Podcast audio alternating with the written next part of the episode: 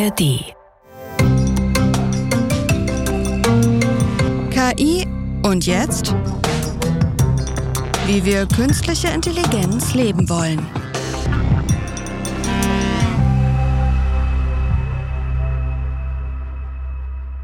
Ja, moin, hallo, schönen guten Tag. Ich bin Nadia Kailuli, Journalistin. Ich bin Aljoscha Burchert, ich bin Wissenschaftler. Und wir lachen uns hier schon an, denn wir freuen uns über eine neue Folge KI und jetzt, wie wir künstliche Intelligenz leben wollen. Ein Podcast vom RBB. Und dem Deutschen Forschungszentrum für Künstliche Intelligenz. Wundervoll. Und Aljoscha und ich, wir haben hier immer so wahnsinnig diverse Themen. Das kann man schon so sagen, ne? Ja, also heute sind wir so divers, dass wir ins Tierreich hineinreichen. Ja, und das ist ja eigentlich überhaupt gar nicht mein, ich sag mal, Tanzbereich. Aber als ich darüber gehört habe, worüber wir heute sprechen, dachte ich so, Hanni, schon sehr interessant. Bist du eigentlich ein Öko?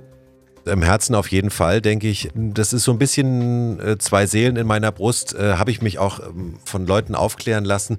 Man muss sein eigenes Verhalten sich angucken, was man tun kann, um die Welt zu verbessern und so. Aber man muss auch politischen Druck aufbauen, dass eben Dinge gemacht werden, die man nicht selber verändern kann. Also nur in Sack und Asche gehen, ist dann eben auch nicht gut, weil du dann keine Power mehr hast, politischen Druck aufzubauen. Das heißt, ich bin insofern ja auch Pragmatiker, dass ich sage, wir müssen auch gemeinsam irgendwie Dinge auf die Beine stellen. Aber auf jeden Fall würde ich sagen, ja, auf jeden Fall ist, das, ist mir das sehr, sehr wichtig, ja. Ja, absolut. Ich würde da komplett mitgehen.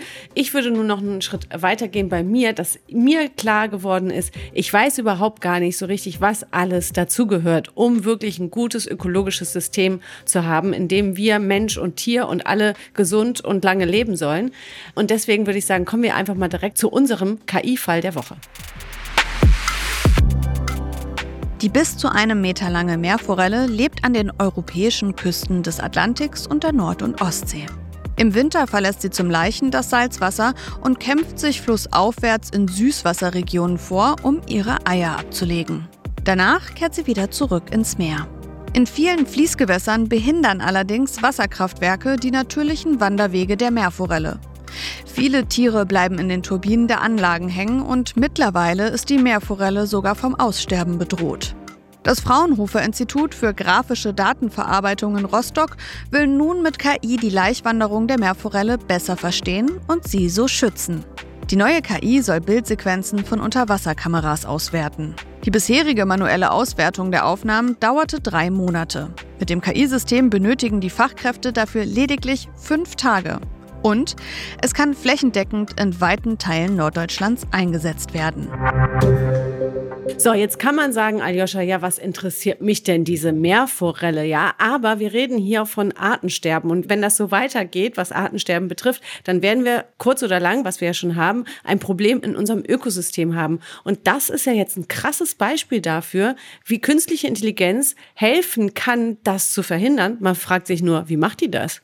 Erstmal ist es ja nur ein Beispiel. Ja, wer Forellen zählen kann, der kann dann auch vielleicht Lachse zählen und der kann dann vielleicht auch Füchse zählen und andere Dinge hinterher. Das ist ja wirklich nur ein Beispiel. Und ja, statt drei Monate Experten da sitzen und verrauschte Videoaufnahmen aus irgendeinem Fließgewässer sich angucken und dann immer gucken, ist das eine Forelle und dann irgendwie auf den Zähler klicken oder das markieren oder so, das ist natürlich wahnsinnig ermüdend und anstrengend.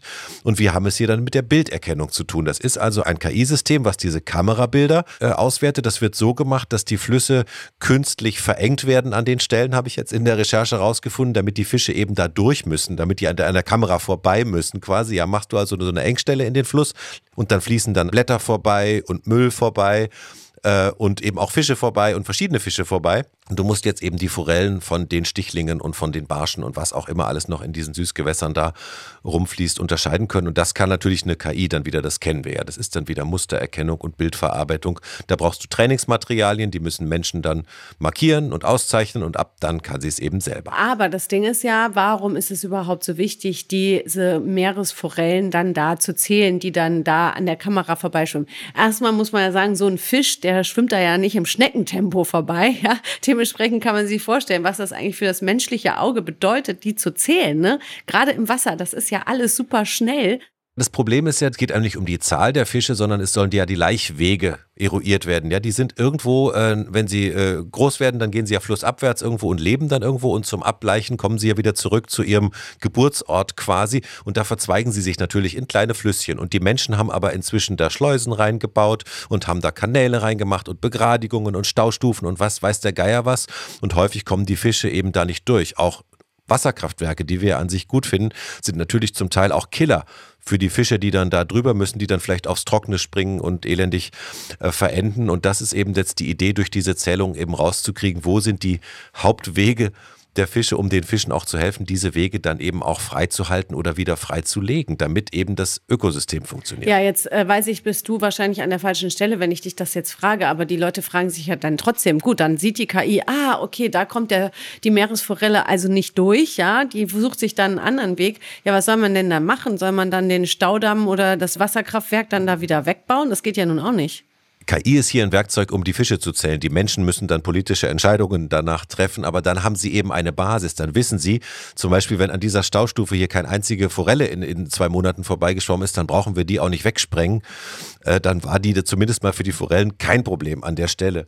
Aber nochmal zurück zu der Effizienz der künstlichen Intelligenz in dem Fall. Es ist ja nicht so, dass man sich gedacht hat, ach, wir können ja die KI einsetzen, damit mal gezählt wird, sondern der Mensch hat das ja schon durchaus gemacht. Das ist ein sehr gutes Beispiel für Maschine ersetzt den Menschen, aber in dem Sinne, dass man den Menschen dann ja entlastet und sagt, wofür du jetzt hier Wochen sitzt und vielleicht dann auch denkst, ah, ich weiß gar nicht, war das jetzt eine Forelle oder war das doch eine Fla Plastikflasche, kann die KI innerhalb von wenigen Tagen sagen, dass so und so viele Forellen waren es dann am Ende.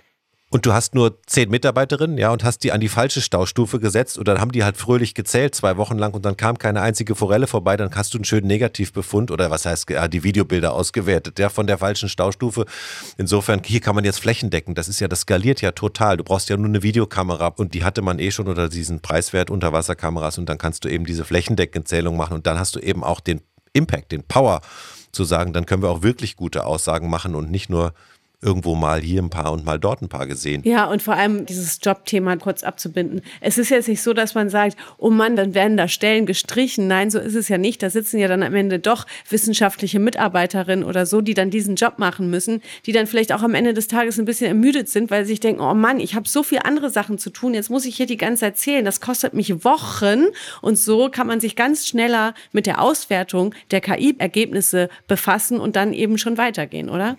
Hier ist ein Beispiel, ohne KI wird es halt gar nicht gehen. Das müssen wir nachher auch vielleicht mal mit unserem Gast dann besprechen. Die Frage, irgendwie müssen wir entscheiden, ob wir es machen wollen, denn KI braucht ja auch Strom. Ne? Das müssen wir vielleicht mit ihm nachher mal besprechen, zu sagen, na gut, wenn wir jetzt keine Forellen zählen, kostet es keinen Strom, dann haben wir aber auch keine Zahlen von Forellen. Wir haben jetzt die ganze Zeit so mit so Begriffen rumgespielt, Ökosystem, Mensch und Umwelt. Da wollte ich nochmal einen Vlog einschlagen, weil du fragtest ja am Anfang auch, ob mich das interessiert. Das interessiert mich wirklich, äh, nochmal ganz klar zu sagen, wir Menschen und die Natur, wir sind eins. Ja, wir sind ein Ökosystem. Und das ist wirklich ein spannender Punkt, dass wir heute mal überlegen, wie können wir jetzt möglicherweise wieder mit technischer Hilfe ja, auch den Einfluss, den wir als Mensch schon negativ auf diesen Planeten haben, ein Stück weit zurückdrehen. Ja, gutes Thema. Wir wollen auf jeden Fall, wenn wir eingreifen, dann wollen wir möglichst smart und wenig eingreifen. Wenn wir zum Beispiel Düngemittel ausbringen oder ähnliches tun, dann möchten wir natürlich möglichst wenig Düngemittel ausbringen. Das machen wir heute auch schon mit dem Smart Farming sozusagen KI-Systeme, die dann eben dann mit Drohnen gucken, wo sind denn wirklich trockene Stücke auf meinem Acker oder wo ist der Boden noch saftig und da ist alles grün und da ist toll, da muss kein Dünger hin und, und solche Dinge, die wir da haben. Aber worauf, wir nennen sie jetzt mal grüne KI, ja, Green AI, können wir uns denn noch konzentrieren oder würden wir uns wünschen, dass uns die KI dabei hilft, unser Ökosystem und damit Nachhaltigkeit und ein besseres Klima zu schaffen? uns eben zu helfen, wenn wir eingegriffen haben oder ins Ökosystem eingreifen, dann zu gucken, dass wir dann irgendwie die Folgen wenigstens klein halten und viele Steuerungsprobleme, wie wir unsere Energie, wann wir Energie verbrauchen, wo wir Energie verbrauchen, Mobilität, verschiedene. Ne? Du kannst jetzt wirklich durch alle Gebiete des Lebens durchgehen. Das sind ganz, ganz viele Punkte, wo eben KI helfen kann, dann äh, unsere Auswirkungen auf das Ökosystem, die wir ja haben, wenigstens klein zu halten. Und da kommen wir ja wieder auf den Punkt, ne, wenn wir jetzt mal um das große Ganze künstliche Intelligenz sprechen, äh, wo viele Menschen irgendwie sagen, oh nee, das brauchen wir doch jetzt nicht auch noch, ja, wir haben doch schon genug und so. Erstens reden wir über eine Sache, die ja schon seit Jahrzehnten auf dem Markt ist, wenn du so willst. Und zweitens ist das ja ein sehr gutes Beispiel, wo wir sagen können, künstliche Intelligenz kann durch den Menschen, dem Menschen helfen, ja, bessere Spuren auf der Welt zu hinterlassen. Aber gar nicht, weil die Systeme so intelligent sind. Ja, ein Navi, was jetzt dafür sorgt, dass du nicht im Stau stehst, ist ja an sich jetzt nicht so intelligent. Das würde ja auch irgendwie, naja, ein Schimpanse, keine Ahnung. Ja, aber das würde man vielleicht auch anders hinkriegen. Aber die Systeme eben einzusetzen, ist unsere Intelligenz. Ja, das machen Menschen. Das, wenn das die Angst ist, dass diese Systeme uns jetzt hier sozusagen eine komische ökologische Zukunft vormalen, das machen ja nicht die Systeme, sondern wir Menschen sagen, wir möchten gerne weniger Dünger verbrauchen, wir möchten gerne weniger im Stau stehen und dann können uns diese Systeme tatsächlich an der Stelle helfen und sie heißen halt künstliche Intelligenz und da haben wir auch schon ein paar Mal drüber gesprochen, ein Begriff, der natürlich Emotionen weckt. Absolut. Aber vielleicht sind wir jetzt auch schon ready für unseren Gast, um zu sagen, alles klar, künstliche Intelligenz im nachhaltigen Bereich, wie funktioniert das eigentlich? Da holen wir doch einfach jetzt direkt mal unseren Gast dazu. Ich finde auch, dass wir mal wieder zur Forelle zurückkommen. Ja, holen wir Oliver rein.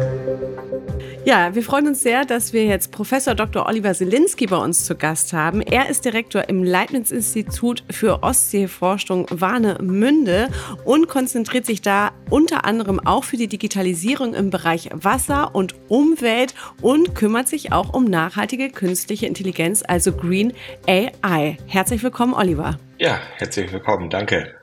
Und ich habe schon gehört, Aljoscha und Oliver, ihr kennt euch auch schon wieder, richtig? Na klar, also ich war die letzten vier Jahre am DFKI und äh, daher kennen wir uns sehr gut. Sehr gut. Wir sind ja hier immer Freunde von Transparenz und äh, deswegen die Verbindung zu euch, die steht. Aber ich merke, Aljoscha, du bringst uns hier auch immer wirklich tolle Gäste in die Sendung. Und Oliver, wir wollen direkt mit dir anfangen. Ähm, Aljoscha und ich, wir haben heute schon über das Fraunhofer-Projekt zum Zählen von Meerforellen gesprochen. Hast du das selbst auch schon gemacht? Ich habe mit KI schon einiges gezählt, noch keine Meerforellen. Das ist schon spannend. Also äh, ich habe leider eher Müll gezählt. Das ist eine größere Herausforderung in der in der Natur auch. Aber ja, wahrscheinlich hat beides sogar Ähnlichkeiten, denn letztendlich sind es die starken Fähigkeiten zur Bilderkennung, Klassifizierung, die man da sich zu Nutzen macht. Spannendes Projekt sicherlich. Ja, und vor allem, wenn du sagst, ihr habt Müll gezählt, wenn wir uns das Ökosystem anschauen, dann spielt natürlich auch Müll da eine große Rolle, wie wir mit unserer Umwelt umgehen wollen. Von daher sprechen wir ganz konkret heute eben über die grüne KI. Was kann die denn schon? Also warum ist die künstliche Intelligenz, was unser Ökosystem und nachhaltiges Leben betrifft, so wichtig? KI gibt uns da ein mächtiges Werkzeug in die Hand, denn äh, letztendlich stehen wir ja vor großen Herausforderungen. Wir müssen irgendwie die Transformation der Gesellschaft schaffen hin zu mehr nachhaltigem, auch ökologisch nachhaltigem Verhalten. Und ähm, da sind wir als Menschheit natürlich auch stark gefordert, äh, insbesondere gute Entscheidungen zu treffen. Äh, wir haben eine Menge Daten zur Verfügung, aber was lernen wir wirklich aus den Daten? Können wir dann äh, gute Entscheidungsmuster treffen und können wir diese Entscheidung auch umsetzen. Denn wenn man zum Beispiel an ähm, später an Kreislaufwirtschaft und sowas denkt, das sind sehr komplexe Dinge, da gibt uns die KI eine Menge an die Hand. Also auf der einen Seite können wir mit KI Dinge sichtbar machen und lernen. Und auf der anderen Seite können wir dann sie auch wirklich anpacken. Und ich glaube, das ist ähm, also mein Ansatz ist da wirklich dieses Werkzeug KI auch in diesem Nutzungsraum zu sehen und nicht nur für andere Dinge, die wir, die ihr in eurem Podcast sicherlich behandelt und ähm, die auch in unserer medialen Präsenz ja viel stärker sind. Aber eine Sache würde ich, glaube ich, direkt gerne reinwerfen, bevor wir jetzt noch konkreter werden. Wenn wir an das Thema Nachhaltigkeit denken oder wenn der, ja, wenn der Otto Normalverbraucher, so nenne ich ihn jetzt mal, an das Thema Nachhaltigkeit denkt und Umweltschutz denkt und wie rette ich unser Ökosystem denkt, dann denkt man ja vor allem daran, dass man weniger auf Technik und äh, so setzen muss, sondern mehr zurück zum Stricken, zum zu Fuß gehen, Fahrradfahren, nicht aufs Auto setzen, bloß nicht fliegen, ähm, am besten das Obst und Gemüse vom Acker kaufen, wo der der Bauer wirklich noch selber irgendwie einpflanzt und rauspflanzt und erntet. Und jetzt sprechen wir aber vor allem ja über die technischen Entwicklungen in der Nachhaltigkeit. Wie kriegen wir denn die Menschen dafür sensibilisiert, dass wir ohne künstliche Intelligenz zum Beispiel, also ohne äh, ja, technischen Fortschritt auch uns nicht so schnell weiterentwickeln können, was unser Ökosystem und Nachhaltigkeit betrifft? Es gehört eben zwei Seiten dazu. Also neben der Frage, wohin wollen wir wachsen, was, was empfinden wir als Wohlstand, als Gesellschaft, was ist gut und so, was sind unsere Ziele und Werte. Und darüber können wir sicherlich einen ganzen anderen Podcast und, und große Diskussionen führen. Gehört natürlich auch dazu, eben Situationen eben auch effektiver zu handeln. Also äh, unser Leben auch in einer Form zu organisieren, in der wir einfach auch effizienter sind. Und Umweltschutz hat ja auch was damit zu tun, dass man es auch betrachtet, also auch äh, verfolgt und auch gute Entscheidungsbasis trifft. All diese Dinge kann man alle machen und die sind hochkomplex in unserer Welt. Es sind ganz viele Dinge, die zusammenwirken. Ich habe da große Datenmengen, ich habe komplexe Modelle, und ich bin als Mensch oftmals damit eben überfordert. Und das ist meiner Meinung nach eine Stärke von KI. Ich kann halt eben aus tausenden Daten und äh, Modellen sagen, wenn ich den Windpark so erweitere, dann wird der Windpark äh, wahrscheinlich äh, um so und so viel Prozent effizienter und die Meeresumwelt wird äh, in dem Bereich so beeinflusst. Also dass ich wirklich versuche, diese komplexen Entscheidungen besser greifbar zu machen und ich glaube, da ist KI ein gutes Werkzeug. Ich sage ja auch, äh, mehr ist es auch nicht, aber es ist halt ein Weg. Und insofern technologische Optimierung geht immer Hand in Hand auch mit natürlich gesellschaftlichem Wandel und den einen Beitrag, den diskutieren wir hier. Ähm, die erste Reaktion von Leuten ist oftmals, ah, KI braucht ja selber Strom. Das, also wie kann man eben Probleme, die durch menschliche ähm, Energie- und Ressourcennutzung entstehen, durch Energie- und Ressourcennutzung lösen? Das hast du ja schon ein Stück weit beantwortet. Da sind einfach neue Dinge. Aber die Frage, wie kommt man eigentlich an die Gesamtbilanz ran? Man hat ja keine, wie wir Wissenschaftler sagen, Baseline. Ja, wenn wir keine KI hätten, dann könnten wir die Meerforelle ja nicht zählen, weil die Menschen das einfach nicht schaffen, in ihrer Lebenszeit die, die Forellen zu zählen. Und nun setzen wir sie ein. Aber wie macht man dann von so einem ja, von so einem System jetzt die Gesamtbilanz und sagt, ja, lohnt sich das, die Forelle zu zählen, auch wenn die KI dann so und so viele Kilowattstunden braucht. Also das habe ich mich echt gefragt, wie, wie kann man da eigentlich sagen, ob das insgesamt was bringt? Sehr richtig. Also die eine Sache ist tatsächlich, dass man immer bewusst sein muss, dass das Werkzeug KI selbst nicht im luftleeren Raum lebt, sondern KI läuft auf irgendwie einem Computer, der hat auch äh, nicht nur einen Energiebedarf, der hat auch einen äh, Ressourcenbedarf. Also da gehen Halbleiter rein und Kunststoffe und alles Mögliche.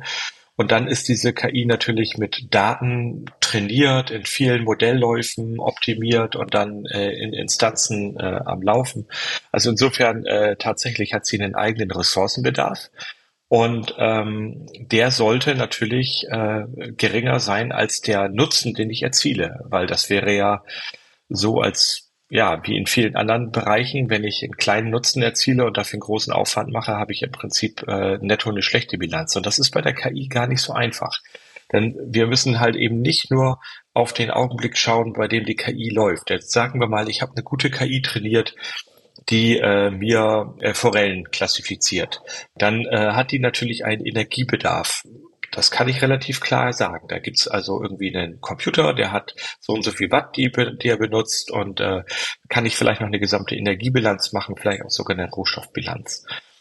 Aber natürlich hat diese KI vorher einen langen Lebensweg gegangen. Also die Daten mussten gesammelt werden, die wurden dann in Datenzentren gespeichert, dann wurden vielleicht äh, Modelle trainiert. Diese Modelle kann man unterschiedlich finden. Also wie finde ich mein gut, ein gutes KI-Modell?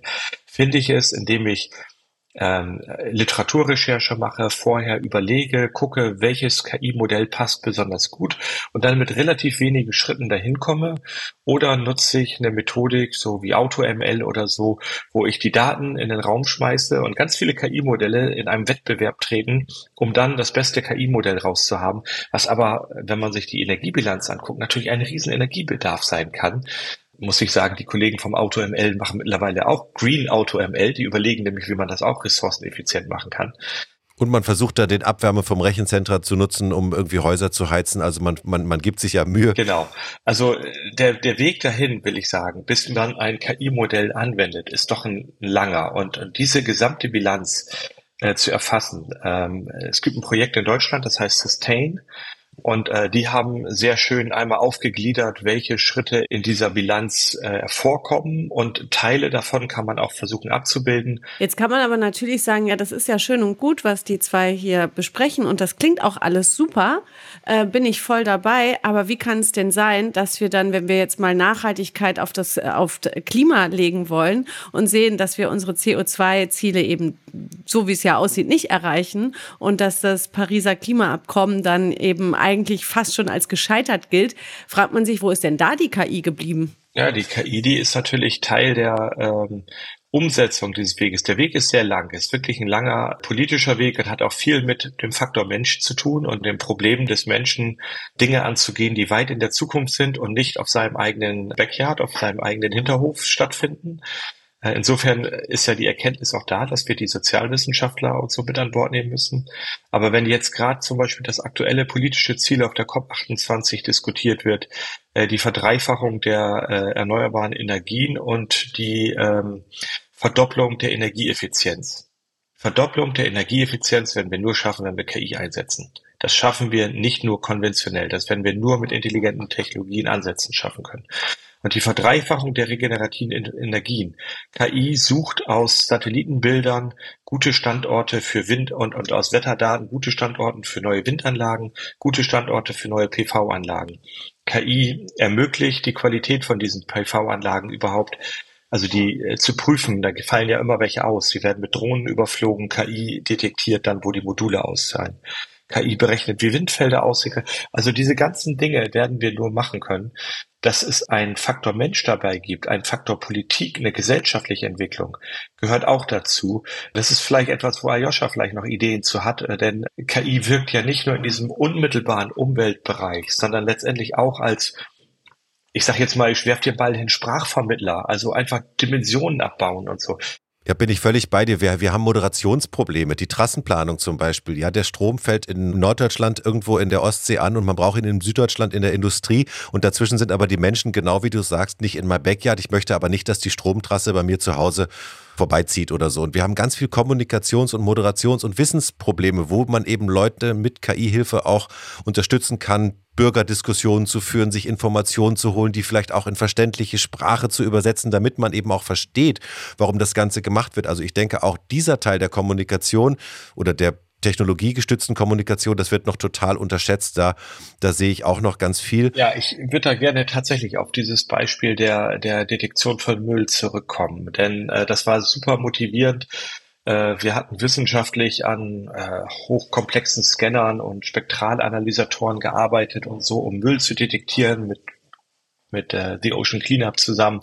Und dann kam die Weltbank und sagte, oh, wir brauchen in Kambodscha ein System, mit dem wir gucken können, ob der Müll noch weiter am Strand äh, liegt und welche Müllklassen das sind, ob die Maßnahmen, die Investitionen, die wir in Kambodscha tätigen zur Müllvermeidung, ob die wirken.